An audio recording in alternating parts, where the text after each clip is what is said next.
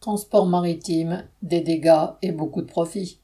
Un incendie s'est déclenché dans un cargo, le Fremantle Highway, dans la nuit du mardi 25 juillet. Le bateau transportait plus de 3000 voitures neuves d'Allemagne vers l'Asie, dont 498 électriques. L'incendie a fait un mort et des blessés parmi l'équipage, qui a dû évacuer en urgence. Lundi 31 juillet, le cargo a pu être remorqué jusqu'à un ancrage provisoire à l'écart des axes de circulation et le feu semblait presque éteint. Mais cet événement de mer n'a rien d'exceptionnel. Bien d'autres accidents, parfois aussi graves, surviennent fréquemment sans être déclarés. En 2019, dans la même zone de la mer du Nord, 340 containers sont tombés à l'eau, jonchant des kilomètres de littoral de plastique et de polystyrène. Pire, en 2012, un cargo chargé de voitures est entré en collision avec un porte-conteneur et a coulé. Onze marins sont morts. Plus récemment, le 5 juillet, une voiture a déclenché un incendie sur le Grand Costa d'Avorio, lui aussi navire roulier, transport de voitures, dans le port de Newark, à New York. Deux pompiers sont morts, piégés par les flammes.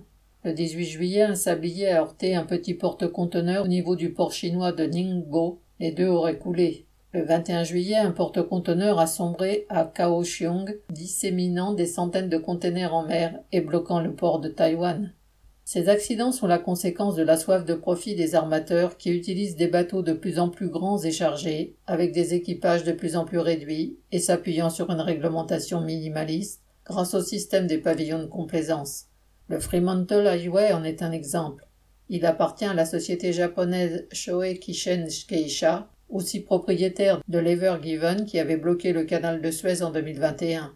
Affrété par l'armateur japonais K-Line, il est immatriculé comme beaucoup d'autres au Panama, où la réglementation et les impôts sont très réduits. Il fait 200 mètres de long et n'employait que 23 marins, dont 21 indiens.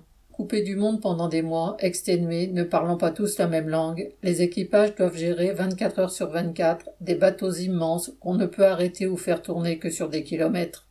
Le transport maritime dans ces conditions enrichit énormément les armateurs qui sont de moins en moins nombreux et de plus en plus puissants.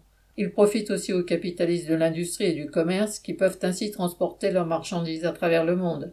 Le vrai prix, lui, est celui de l'exploitation, voire de la vie des marins d'un côté, des dégâts environnementaux affectant toute l'humanité de l'autre. Frédéric.